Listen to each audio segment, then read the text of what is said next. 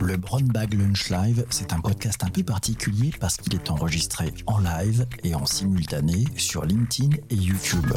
Ici, ce sont les spectateurs qui posent les questions à notre invité. Aucune préparation, tout est en direct. L'invité a deux minutes pour nous parler du thème du jour et 28 minutes pour répondre au feu roulant des questions des participants. Devinez quoi On est en live, encore en direct, encore en direct. Oui, c'est un Brown Bag Lunch Live, il est 12h30. Petite nouveauté aujourd'hui, ah oh là là, vous allez voir, on va parler de CBS, on va parler de tech. Je vous ai amené un invité formidable. C'est un journaliste tech, on va le laisser se présenter. Vous le connaissez pour la plupart, oui, pour la plupart parce qu'il est, très connu. On a euh, une grande chance, on est en simultané sur Twitter, sur LinkedIn et sur YouTube aujourd'hui, mais sans plus attendre, je vais vous demander de faire un triomphe à notre, à notre invité. C'est l'ami Cédric Ingrand. Bonjour Cédric, comment vas-tu? Salut, quelle introduction. Où sont les applaudissements? Que se passe-t-il? C'est le ah, problème du numérique, c'est qu'il y a des choses pour lesquelles ça ne rattrape pas le présentiel, tu vois. Voilà, ça, ça change un petit peu. Cédric, euh, est-ce que tu peux te présenter de façon très très courte pour toutes celles et tous ceux qui ne te connaissent pas encore? Bien sûr. Euh, je suis journaliste depuis toujours. Je suis euh, journaliste sur LCI, sur LCI.fr, où je couvre le business, la technologie et, tout le reste. Et je pense que la, raison pour laquelle tu m'as fait venir aujourd'hui, c'est parce que je suis presque un vétéran de CIS. J'ai fait le compte cette année parce que c'est la première fois depuis bien longtemps que j'y mets pas les pieds physiquement, bien évidemment, comme tout le monde. Mais euh, avant ça, j'en ai enchaîné 15 éditions de suite. Donc finalement, ça a aussi des attraits de ne pas faire des événements physiques. C'est quand même plus reposant. Magnifique. Alors, moi, je voudrais aller en synthèse, et tu le sais, cette émission, c'est de l'interactivité avec toutes celles et tous ceux qui sont avec nous pendant, pendant ce direct sur LinkedIn, sur Twitter et sur YouTube. Euh, je voudrais que tu me fasses un petit peu la synthèse, exercice extrêmement difficile en, en moins de deux minutes. T'as ressenti quoi et ta synthèse sur l'édition 2021 Et puis on ira plus dans le détail tous ensemble en fonction des, des questions de nos amis les participants. Cédric, en deux minutes, allez, ton débrief du CES.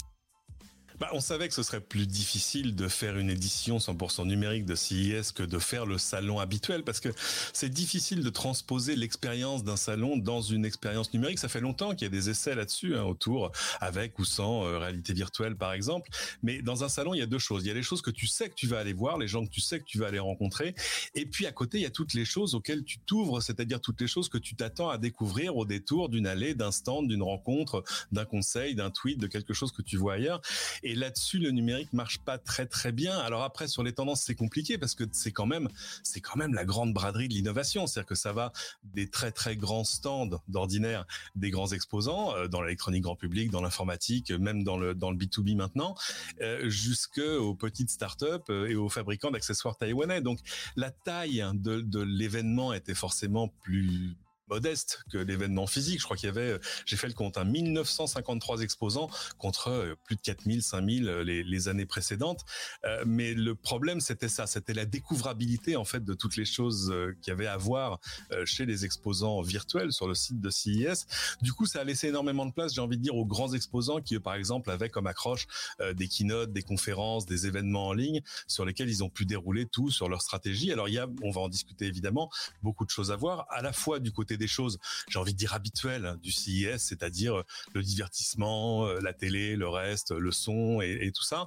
Et puis aussi euh, de choses qui, j'ai envie de dire, se sont adaptées au nouveau monde qui est devant nous, c'est-à-dire à un monde où on a beaucoup plus d'exigences sur l'hygiène, par exemple, des exigences aussi sur la possibilité de travailler à distance ou au bureau ou les deux, d'alterner plus facilement, et puis beaucoup plus de divertissement à la maison cette année, évidemment. Du coup, en fait, pour, en tout cas, les exposants de CIS, ce qui vient de nous passer dessus sur l'année écoulée est peut-être une véritable opportunité de marché. C'est plutôt juste. Euh, tiens, on va prendre les premières questions à toutes celles et tous ceux qui participent pendant ce direct. Une première question, c'est la question de Patrick. Je vais la, je vais la, je vais la lire. Euh, comment tu as vécu ce CIS virtuel en termes euh, d'interface utilisateur, d'expérience utilisateur aussi en tant que journaliste, parce que tu aimes rencontrer aussi euh, marché, tes confrères aussi. Euh, voilà, l'atmosphère, les échanges.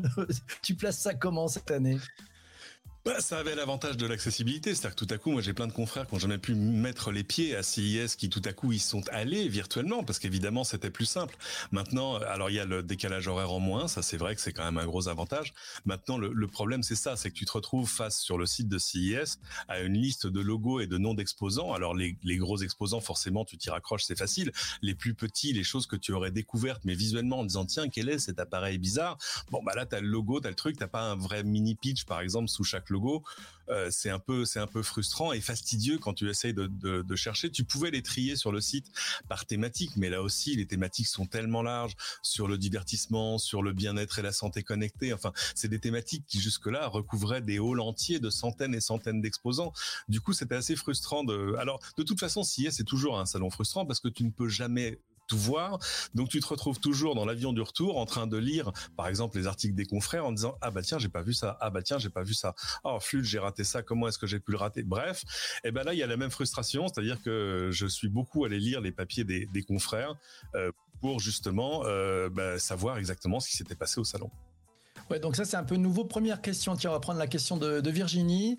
Euh, la French Tech était-elle présente? Et puis, quelles sont les innovations made in France qui t'ont interpellé? Alors, il y avait 135 exposants français euh, recensés sur le site. Il y avait beaucoup de, de startups, euh, comme souvent. Moi, il y en a, plusieurs que j'ai que retenu. Euh, alors, attendez que je les retrouve. Euh, Juxter, qui est cette euh, startup lilloise qui fait une application, par exemple, de gestion des espaces de travail, ce qui est tout à coup un enjeu majeur pour l'essentiel, surtout des moyennes et, et grandes entreprises, et qu'il fait en plus de manière intelligente parce que tout à coup, les résultats de ce que les gens vont dire en disant je suis au bureau tel jour, pas tel jour je veux telle salle de réunion, telle ressource, tel tel endroit, tel etc etc. Euh, peuvent être interfacés avec euh, des bâtiments intelligents pour mieux gérer euh, le chauffage, les accès, le parking, le reste. J'ai trouvé ça assez intelligent. Après, il y avait beaucoup de bah, d'inventions de, start-up comme comme tout comme tous les ans. Je pense que le fait de ne pas avoir à être présent physiquement a aussi ouvert les portes du salon au moins virtuel à des gens qui n'auraient pas déployé un stand d'ordinaire. Mais là encore, c'est-à-dire que la, la foultitude de choses fait qu'il était dur de tout voir. Ok, on va prendre une question de Christian qui nous demande est-ce qu'on peut participer? On pouvait participer à tout dans tous les cas, présentiel, distanciel, on peut faire tout. Ouais, C'était du distanciel, mais oui. La bonne nouvelle, c'est d'ailleurs que l'espace d'exposition, il reste ouvert, je crois, jusqu'au 15 février encore. Vous pouvez toujours euh, aller aller visiter CIS. Il n'y a pas de retard. C'était amusant d'ailleurs de voir que cette année, euh, ils ont annoncé assez tard que finalement ils, décalaient l'événement d'une semaine, ce qui aurait été impensable si on était face à un événement physique, parce qu'évidemment tout le monde book ses billets, ses hôtels et le reste, euh, et organise ses événements très très longtemps à l'avance. Là, tout coup, bon, on décale d'une semaine, ça n'a choqué absolument personne. Mais encore une fois, vous avez encore presque un mois pour aller visiter CIS en ligne. Donc faut en profiter. Euh, les plages, je sais pas si les prix ont changé d'ailleurs pour pour ceux qui celles qui, voudraient aller aller voir la, suite. Euh, je ça sais pas, je n'ai jamais payé mon badge, mais mais euh, de, tête c'était c'était pas cher, voire gratuit. Hein. Ouais. Euh, et ça a peut-être mis d'ailleurs un petit croche-pied à la NRF, hein, euh, puisque c'était la semaine de la NRF euh, cette année, qui elle aussi s'est étalée sur deux semaines, je crois, si je comprends bien. Hein. C'est intéressant parce que autant moi j'ai vu depuis le début de la pandémie énormément d'événements qui se sont déplacés sur le digital. Je pense à toutes les grandes keynotes des constructeurs, les conférences développeurs et le reste. Et ça, ça fonctionne finalement trop bien. J'ai envie de, très bien, presque trop bien, j'ai envie de dire. C'est-à-dire que euh, j'essaie de me mettre dans les dans les chaussures d'un Apple, par exemple, quand il fait une keynote. Euh, moi, j'avais des gens qui me disaient "Regarde, t'as vu le fric qu'ils ont dû mettre dans la vidéo?" Et je, ricanais en disant "Mais non, mais parce que, enfin, il faut comparer le comparable. Ce que coûte la vidéo de la keynote qui dure 90 minutes euh, doit pas être comparable à, par exemple ce qui était dépensé pour inviter euh, un millier de personnes euh, à Cupertino euh, avec une semaine d'avance. Enfin bref, la sécurité, la logistique, l'alimentation, les hôtels, les assurances, bref. Et donc ces événements-là, je pense qu'ils vont rester virtuels très longtemps. Les salons, en revanche, hmm, ça marche, ça fonctionne moins bien. Il y a pas, c'est très dur d'être étonné par ce que tu vas aller voir autrement que par la bande. Alors on en avait parlé d'ailleurs ce matin dans, dans, le podcast euh, sur le retour. On s'est aperçu que certains exposants, en fait, avaient déjà préenregistré leur, euh, leur session. Il y avait des trucs pas en live. C'est la question de Zuber euh, sur YouTube qui nous demande est-ce qu'il y avait de l'interactivité entre le public et les exposants?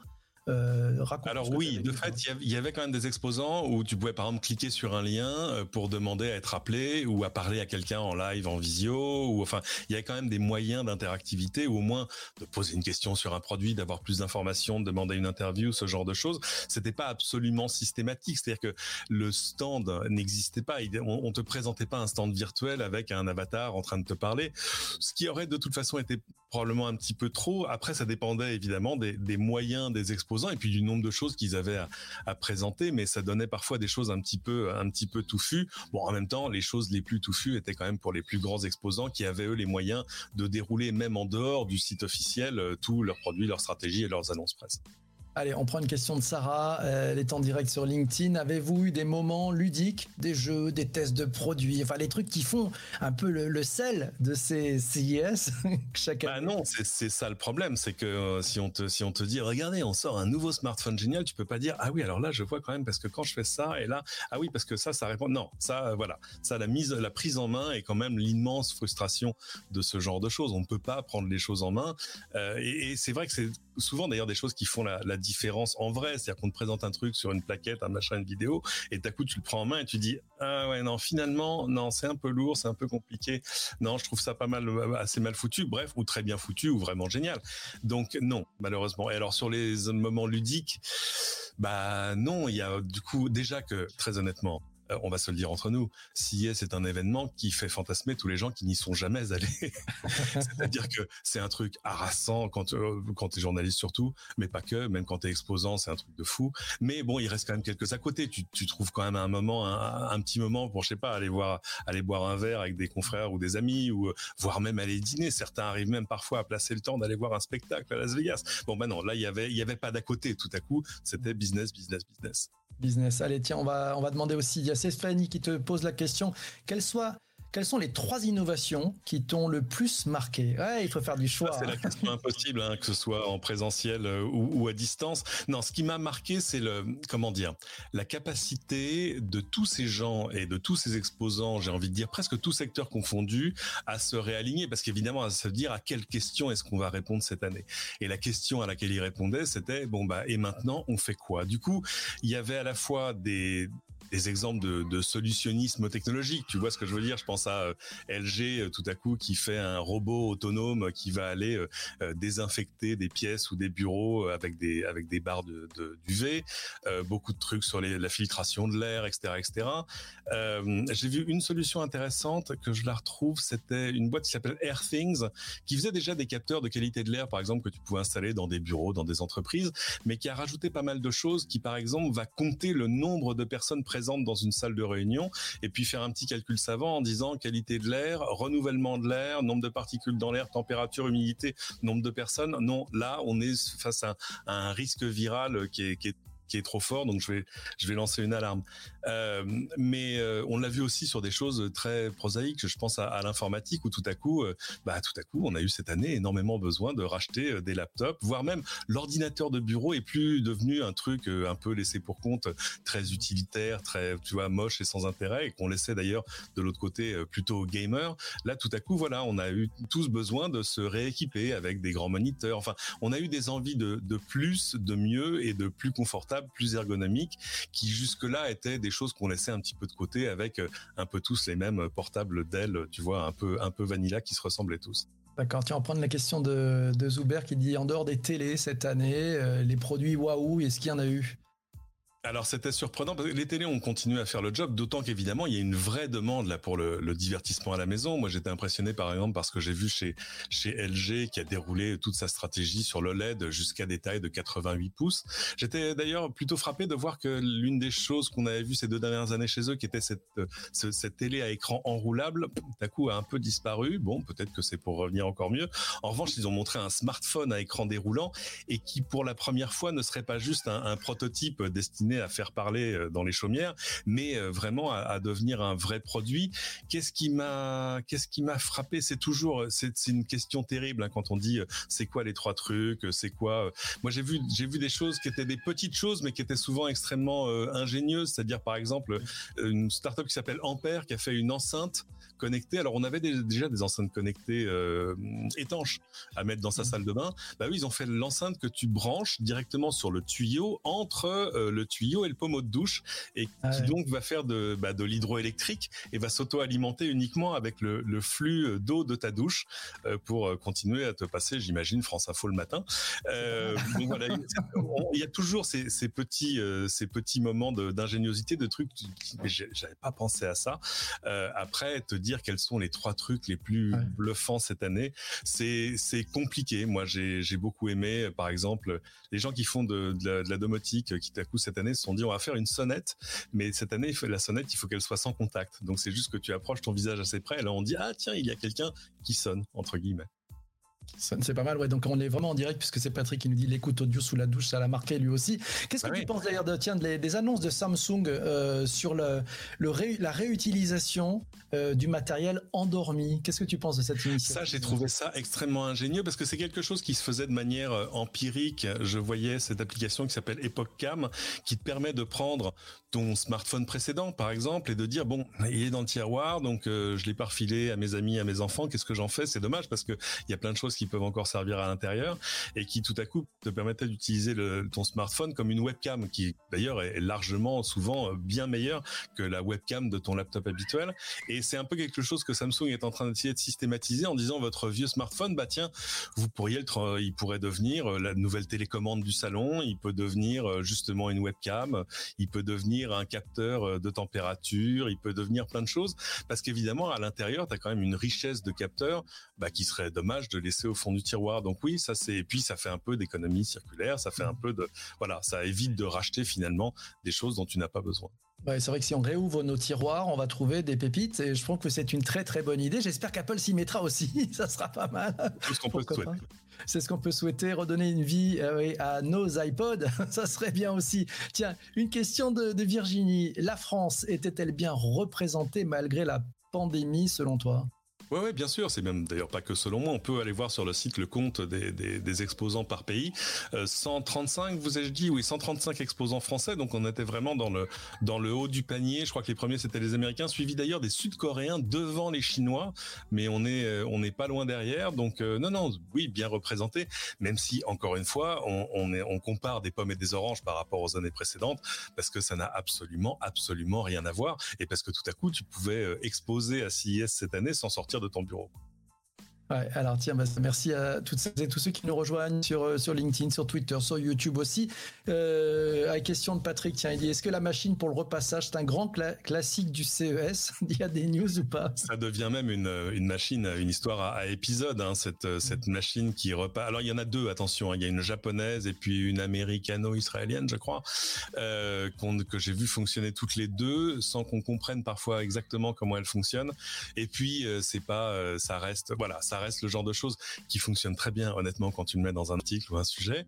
Euh, pour l'instant, c'est un peu tôt parce qu'en plus, il faut quand même lui présenter. Tu lui jettes pas, tu vois, ta, ta banette de, de, de, de linge, sec en disant débrouille-toi. On n'en est pas encore là. Il faut quand même un peu déjà lui pré-présenter le truc dans des fois. Bon. Et puis surtout, euh, quand même, les, les choses que tu vois année après année à CIS et qui ne sortent pas, c'est pas toujours une bonne nouvelle. Mmh. Tiens, une question de Christophe. Est-ce que cette formule euh, full digital ne donne-t-elle pas la place aux grands et réduit finalement un peu la visibilité Bien sûr. Des startups, ouais. Mais bien sûr, parce que comme je le disais tout à l'heure, il n'y a pas une allée dans laquelle tu vas te promener un peu le nez à l'air pendant, euh, tu vois, 20 minutes en disant tiens, en étant prêt à découvrir quelque chose que tu n'étais pas venu voir. Euh, donc euh, oui, alors tu as des rangées de logos sur le site, tu peux les trier, etc. Mais ça te fait pas en plus le, le la, la, part des choses entre les petits et les grands, ce que faisait le, le, le salon avant, parce que tu avais quand même des halls pour les grands exposants et puis des halls plus spécifiques pour les startups. En plus, certaines apparaissent sous la bannière, par exemple exemple pour les Français de leur région, etc. Donc il y a quand même plusieurs niveaux de lecture. Non, évidemment, c'est pas c'est pas cette année-là qu'on va euh, découvrir les 1000 nouveautés de 1000 startups. Il n'y avait pas cette, cette profusion, euh, je veux dire, euh, visible. Mais du coup, c'était quand même assez parfois fastidieux de dire et, et toi t'es qui? Ah non, ça m'intéresse pas. Et toi t'es qui? Ah non, next, etc. D'accord. Donc en fait, le, côté euh, chat roulette euh, des, stands, euh, ça aurait pu être une bonne idée ou pas Il n'y avait pas de, de sérendipité, comme on dit. Hein. Il manque, hein, ça manque toujours un petit peu. Tiens, question de Sanjay sur YouTube. Cédric a eu beaucoup de déçus du CES 2021, totalement virtuel. Tu partages cet avis ou, pas? Ça, a eu le mérite d'exister, d'abord parce que je pense qu'il était quand même extrêmement important pour eux de ne pas sauter une édition. C'est un peu comme les JO, si tu sautes une édition, tout à coup on se pose la question de tiens mais au fait pourquoi est-ce qu'on y va tous les ans? Enfin dans les quatre ans pour, tous les quatre ans pour les JO euh, et du coup euh, peut-être que certains seraient posé la question de l'utilité parce que le marché se serait réorganisé sans CIS et ça évidemment euh, pour CIA qui organise le salon c'est absolument impensable. Maintenant c'est difficile de pas être déçu parce que ne serait-ce que par la taille, par la, et puis la, résonance, les, les, relais médiatiques qui ont été euh, absolument sans comparaison parce que quand il n'y a pas de choses à montrer, c'est difficile de faire de la télé. Euh, c'est vrai qu'alors qu'on peut saluer euh, même la prouesse euh, technologique puisque ça a tenu, hein, c'est-à-dire qu'en fait, c'est vrai que l'infrastructure. On n'a pas encore le chiffre précis, je crois, du nombre de visiteurs, mais là aussi, pour pour la première fois, visiter CIS, c'était quand même un, truc que tu pouvais faire de chez toi en pantoufle. Donc là aussi, les comparaisons ne seront pas raison, quoi. C'est ça, c'est fantastique. Ça, tu l'avais jamais fait celui-là, le CIS en, en pantoufle. Question de Christian sur LinkedIn. Dans l'hypothèse d'une sortie de crise l'année prochaine, est-ce que tu penses qu'il sera favorisé un événement hybride et peut-être un peu plus conversationnel parce que c'est peut-être aussi euh, par là que ça a pêché l'interaction, non? Je pense qu'il y aura de toute façon des, parties digitales et des parties numériques à l'événement, comme c'était déjà un peu le cas, par exemple, pour toutes les keynotes que tu pouvais suivre à distance, etc. Maintenant, euh, le métier d'un organisateur de salon, c'est quand même de faire des salons. Donc, euh, euh est-ce que on sera à ce point sorti des problèmes? Pas forcément dans un an, parce qu'en fait, les décisions, il faut qu'elles se prennent là, avant l'été. Hein. C'est pas, c'est pas en octobre que tu décides de faire un salon à Las Vegas en janvier. donc, c'est pas, je pense que l'avenir euh, proche de, de CIS est pas encore euh, pas encore statué. Euh, maintenant, oui, difficile de pas être déçu pour cette année. Allez, une question de Patrice d'Angers qui nous dit pensez-vous quand même que des marques ne vont plus venir au CES du fait de cette édition virtuelle? Ça dépendra. Salut Patrice. Ça dépendra de, de, des résultats de cette année. Ça dépendra de ça. Quand même le, fait d'arriver à concentrer à un même moment euh, pas mal d'annonces fait que quand même ça ça buzz pas mal. Et puis ça reste un rendez-vous intéressant pour parce que il faut il faut pas oublier, c'est-à-dire que nous on est euh, journalistes, observateurs, etc. Mais on est c'est pas nous qui arrivons d'ordinaire le carnet de chèques et le carnet de commandes à la main. Euh, c'est-à-dire que c'est quand même un truc qui est important pour euh, je sais pas, tu vois les acheteurs de Fnac Darty, toute la grande distribution, les spécialisés. Enfin, c'est toute une filière en fait euh, qui dont on va savoir rapidement si elle a trouvé ses marques ou pas, ou a trouvé son son intérêt ou pas à l'événement. Et s'ils ont trouvé leur intérêt à l'événement, bah ce sera un succès pour tout le monde. Euh, si ça a permis aux fabricants de, de vendre, parce que c'est quand même l'idée. Il faut faut jamais oublier l'historique de CES. À la base, c'était un, une espèce de salon euh, cerise sur le gâteau qui était organisé par l'industrie pour remercier les revendeurs juste après la période de Noël, qui est évidemment la plus grosse période de l'année. Et puis le moment où on montrait aux gens euh, l'ébauche de ce que seraient peut-être les nouveautés de l'année à venir. Bon, évidemment, ça a totalement changé. C'est devenu un événement central pour moultes industries qui vont bien au-delà de l'électronique grand public. Mais, euh, les principes de base de CIS, c'est-à-dire arriver à faire que les gens rencontrent leurs revendeurs du monde entier une fois par an, ça reste quelque chose d'important. Allez, tiens, toi qui es un vieux briscard de ce CIS, euh, une double question pour toi le big one, la grosse innovation de cette année, et puis euh, le plus gros bullshit, il y en a chaque année, tu en as repéré, tu as un peu d'expérience. Ah oui, dans le dans, dans, dans, le weird, dans le weird and wacky, euh, il y en a toujours. Hein. ça, il y a toujours des choses. Euh, enfin, euh, et moi, moi, j'ai surtout des déceptions quand on promet des choses et qu'elles n'arrivent pas. Je me souviens de ce ce, ce petit appareil vu chez un chez un, je sais plus quel exposant américain d'ailleurs il y a quelques années, qui te disait qu'il allait utiliser les ondes passant dans l'air, le wifi, le machin, etc., pour arriver à générer de l'énergie. N'est jamais sorti. Euh, bizarrement, moi, j'étais très impressionné par un truc. C'était, alors là, c'est pas un exposant chez lequel j'ai mes entrées d'ordinaire, c'est John Deere, les gens qui font ça, les tracteurs et les moissonneuses batteuses et qui ont lancé un, c'est un truc qui s'appelle la John Deere X Series Combine, qui est une moissonneuse batteuse euh, robotisée. En gros, c'est un peu comme ta tondeuse autonome, mais juste en largement plus gros. Euh, alors, c'est pas entièrement autonome parce qu'à côté de la moissonneuse batteuse, faut quand même le tracteur qui charrie le truc dans lequel tombe le grain. Et là, il y a bien euh, un fermier, mais qui tout à coup va pouvoir faire tous ces champs de blé tout seul parce que les choses sont synchronisées. Le robot, lui, il suit sa route, il connaît la disposition. Ça, c'est voilà, voilà un truc qui va être, qui va arriver pour de vrai chez un agriculteur près de chez vous, qui va favoriser, favoriser d'ailleurs le partage de ces appareils-là et qui va bah, donner plus d'efficacité aux gens. Donc, c'est pas le truc le plus impliquant pour toi et moi. Tu vois, c'est pas le, c'est pas le gotta have it. C'est pas, le truc où à la fin du salon tu dis ah ça j'ai envie de l'acheter tout de suite. Non. Est-ce qu'il y a un truc dans le, je, je, regarde mes, je regarde mes notes. Oh, le nombre de masques, le nombre de masques connectés que j'ai vu. Une autre question de euh, Patrice. Sex Toys connectés cette année, il y avait des nouveautés Bien sûr, comme tous les ans, mais évidemment, ça n'avait pas le côté euh, euh forcément euh, titillating, comme diraient les anglo-saxons de l'année dernière, où, où là, il y avait une partie, il y avait toute une discussion sur qu'est-ce qu'on fait, on les laisse dans health and well-being, ah, on leur donne un bout du salon à eux, etc. Finalement, ces exposants-là, ils étaient là et c'était pas vraiment un, c'était pas vraiment un souci. Si, moi, le truc qui me marque, c'est ça, c'est que tout à coup, il y a euh, là où la télé, qui était toujours un, une pierre angulaire du salon, j'ai trouvé avait un peu manqué d'importance ces dernières années. Là, tout à coup, tout le monde a envie de se racheter une télé. Et alors là, bigger is better. C'est-à-dire que là, c'est 80 euh, pouces, 88 pouces. D'autant que forcément, les prix ont continué à baisser. Euh, mais voilà, c'est amusant que du coup, on revienne aux basiques et qu'on mette de la télé partout.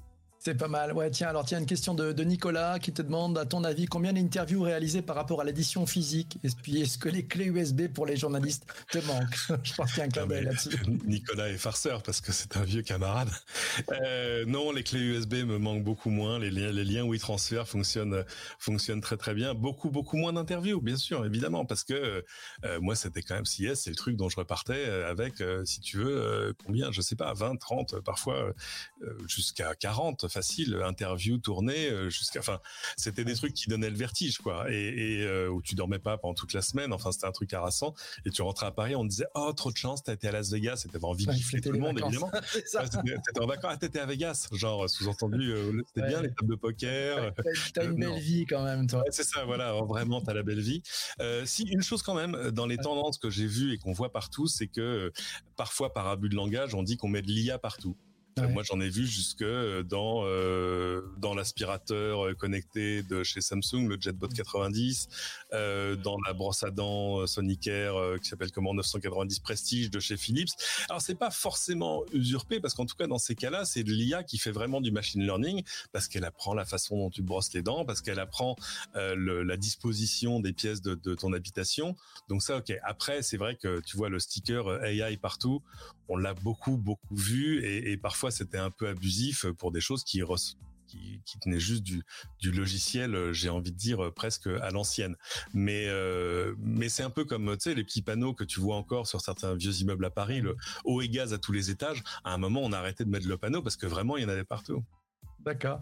Euh, tiens, question de Hervé. Tiens, allez, un peu de recul. Des innovations de rupture dans le domaine de la distribution, relations clients. T'as vu des, des choses J'ai pas, j'ai pas fait la NRF. Hein, je suis désolé. Il fallait que je fasse un choix. Non, mais il y en a aussi un petit peu des, des innovations dans la distribution euh, chez au CES, non? Alors j'ai vu, il y avait plein de choses liées euh, à la livraison, à tout ça. Pas, par exemple sur des, des, outils de mobilité euh, pour les livreurs, des, des machines de livraison autonomes, euh, où tu vois des trucs de dernier kilomètre. Sur la relation client, je t'avoue que pour moi, CIS, c'est plutôt, c'est d'abord un salon très hardware, tu vois ce que je veux dire, justement, parce que d'ordinaire, on te met les choses entre les mains, tu les vois, tu fais, ah, c'est beau, c'est grand, ça brille, euh, ah, c'est chouette. Bon, euh, sur le software et les apps, c'est rarement là que je me, me focalise et je, je t'avoue n'avoir rien vu de particulier. Et côté cuisine, c'est Patrick qui nous demande, côté cuisine, tu as vu des innovations ou pas? Alors, il y a des innovations, mais qu'on avait quand même déjà vu à l'IFA de Berlin, euh, parce que c'est c'est euh, c'est là quand même qu'il se passe surtout des choses euh, côté côté cuisine, parce que les Allemands adorent la cuisine, et puis parce que c'est un rendez-vous du coup. Je pense à Samsung par exemple, quand ils ont lancé leur ligne qui s'appelle Bespoke, qui permet d'avoir, tu vois, des, des équipements de cuisine, des frigos, des machins parfaitement intégrés, magnifiques, en quasi sur mesure et tout. C'est c'est là que j'avais vu ça d'abord. Il y a eu des nouveautés présentées, mais c'est pas le salon de l'électroménager quand même dans l'ensemble. Hein. Il y en a, mais c'est quand même pas du tout le focus. Il nous reste exactement 120 secondes. On prend une dernière question très courte. Voilà, c'est celle de Stéphane qui ah. nous dit qu'un gros salon comme le CES ou le euh, Mobile World Congress, l'IFA, Vivatech ou un autre ne se relèvera pas de ces annulations en version digitale et n'existera plus. Est-ce qu'il va y avoir des morts en fait? C'est ça qui se cache derrière cette question. Alors pour les trois premiers, j'ai envie de dire non pour des raisons différentes. D'abord parce que euh, CIS et MWC à Barcelone sont quand même largement soutenus par leurs industries et euh, particulièrement dans le cas de Barcelone, euh, si tu veux, quand tu es à la tête d'un salon où les gens sont prêts à venir du bout du monde et à payer 1000 euros pour rentrer, tu te dis qu'il va quand même te rester un business model. Euh, L'IFA sera soutenu, à mon avis, tant par l'industrie que par l'amour des Allemands pour la technologie et par le fait que c'est un véritable événement grand public, ce qui n'existe pas chez nous. Vivatech, la question peut se poser parce que parce qu'en plus on était quand même encore à un moment où Vivatech cherche son identité, c'est-à-dire qu'on sait pas, euh, c'est ni vraiment un CIS à la française, euh, euh, ni un Web Summit, c'est un peu tout en même temps. Alors chacun y trouvait finalement un peu son son intérêt, mais c'est vrai que bah, l'absence fait qu'on t'oublie quand tu n'es plus là. donc je ne sais pas s'il y aura des morts. je, pense qu'il y aura un, CIS 2022. Je on sait maintenant qu'il n'y aura pas de Mobile World Congress 2021, mais il y en a, je pense qu'il y en aura un en 2022. Euh, L'IFA aussi. Euh, je pense que voilà, c'est, ça reste un truc qu'on n'arrive pas, comme on le disait au début, à recréer de manière satisfaisante hein, euh, en format numérique, ou en tout cas équivalente, ou qui fait presque aussi bien. Donc ça laisse quand même une chance au salon en dur. et d'après toi, qu'est-ce qui, qu'est-ce qui fait que justement on n'arrive pas à reproduire l'énergie qu'on trouve, euh, ce côté on va se balader, on va découvrir des choses, de la sérendipité, qu'on n'arrive pas à reproduire une expérience aussi de façon très forte, c'est parce qu'on essaie trop de claquer euh, ce qu'on faisait avant avec du digital et puis zou, euh, en fait, non. Moi, je m'attendais honnêtement à ce qu'il fasse un truc très ambitieux en disant tu vas te déplacer en VR dans des. Ça a été fait. Hein, c'est des choses ça fait 20 ans. Il y a des essais autour de ça. Ça accroche jamais vraiment. Je pense qu'il y avait aussi un problème euh, technique à faire un truc avec une plateforme qui puisse euh, tenir le choc des dizaines ou centaines de milliers de personnes simultanées. Donc ça, ils l'ont pas fait. maintenant, je pense qu'il faudrait quand même que s'il y a une prochaine édition du digital, ils avancent un peu dans le concept en disant ne serait-ce que faire des des zones physiques en disant voilà health and fitness ou ou par pays, ou, te faire euh, finalement ton salon personnalisé par rapport à tes centres d'intérêt à toi. à la carte, mais, mais là encore, le problème du à la carte, c'est qu'il va te montrer ce que tu as envie de voir et il va pas te faire découvrir ce que tu n'aurais pas vu autrement. Et ça, euh, bah voilà, c'est vrai que le, décalage horaire fait très mal. Euh, on a très mal aux pieds en en, en revenant. c'est ça prend un temps fou et c'est harassant mais c'est quand même pour ça qu'on va dans un salon et que et qu'on n'arrive pas à reproduire l'expérience autrement et puis c'est aussi le fait de... Ouais, les mêmes avec toi. Et c'est peut-être aussi le, fait de se déconnecter, aussi de, passer dans un autre endroit et de se focaliser pendant un temps défini. Euh, ouais, ça, l'unité de lieu. Moi, j'ai vu des entreprises qui font ça intelligemment, par exemple, qui, qui remplacent, tu vois, quand ils avaient des grandes conventions d'une journée pour tout le monde, qui le remplacent par un événement sur plusieurs jours, en disant on va faire deux heures par jour pendant cinq jours plutôt que de faire toute la journée. Parce qu'à distance, c'est difficile de tenir l'attention des gens. Toute une journée, c'est presque pas tenable hein, parce que les gens ont une vie, un truc, etc. Et que là, où sur un salon ou un événement physique, ils peuvent composer ou prendre. Bon. Et, euh, et du coup, euh, voilà, plaquer exactement euh, le timing, l'organisation, l'architecture, le truc d'un salon physique sur un événement virtuel, ça me paraît, ça me paraît très très compliqué. Mille merci à toi, Cédric. Il est 13h passé de deux petites minutes. Voilà, on va se faire gronder. Non, mais c'est parce qu'il faut passer à table. Merci bah à toi euh, de t'être rendu disponible. Merci pour ce débrief. Euh, bah, très, très, voilà, très sympa comme toujours. Euh, on te suit hein, sur, sur LCI et puis un peu partout. C'est Cédric sur Twitter, donc c'est vraiment mmh. facile de, suivre notre ami. Voilà, c'est plutôt pas mal. Merci beaucoup. On, se retrouvera la semaine prochaine. Euh, la semaine prochaine, on va parler d'un sujet qui, concerne l'entreprise. Hein. On, va, parler de, ce sujet qui concerne en fait la, gestion un peu des, des émotions. Ouais, comment on peut cultiver des émotions positives au travail et en faire une clé de performance. On sera avec Faustine Duriez, c'est la CEO d'une entreprise qui s'appelle Coco Workers, une solution digitale de formation continue sur les compétences émotionnelles. Bref, je vous donne rendez-vous à 12h30 en direct sur LinkedIn, sur Twitter et sur YouTube en live lundi prochain à 12h30. Merci beaucoup Cédric. Et puis n'hésitez pas à vous tous de faire des grands clap clapins rôtis dans les commentaires. Vous mettez le maximum de choses pour notre ami Cédric. Mille merci à toi et bon début d'année. merci. Un plaisir. À bientôt. Pour ne rater aucun des prochains épisodes du Brown Bag Lunch Live, le plus simple est de t'abonner sur ta plateforme de podcast préférée. Et si le cœur t'en dit, rendez-vous sur YouTube ou LinkedIn en live pour participer en direct aux prochaines interviews.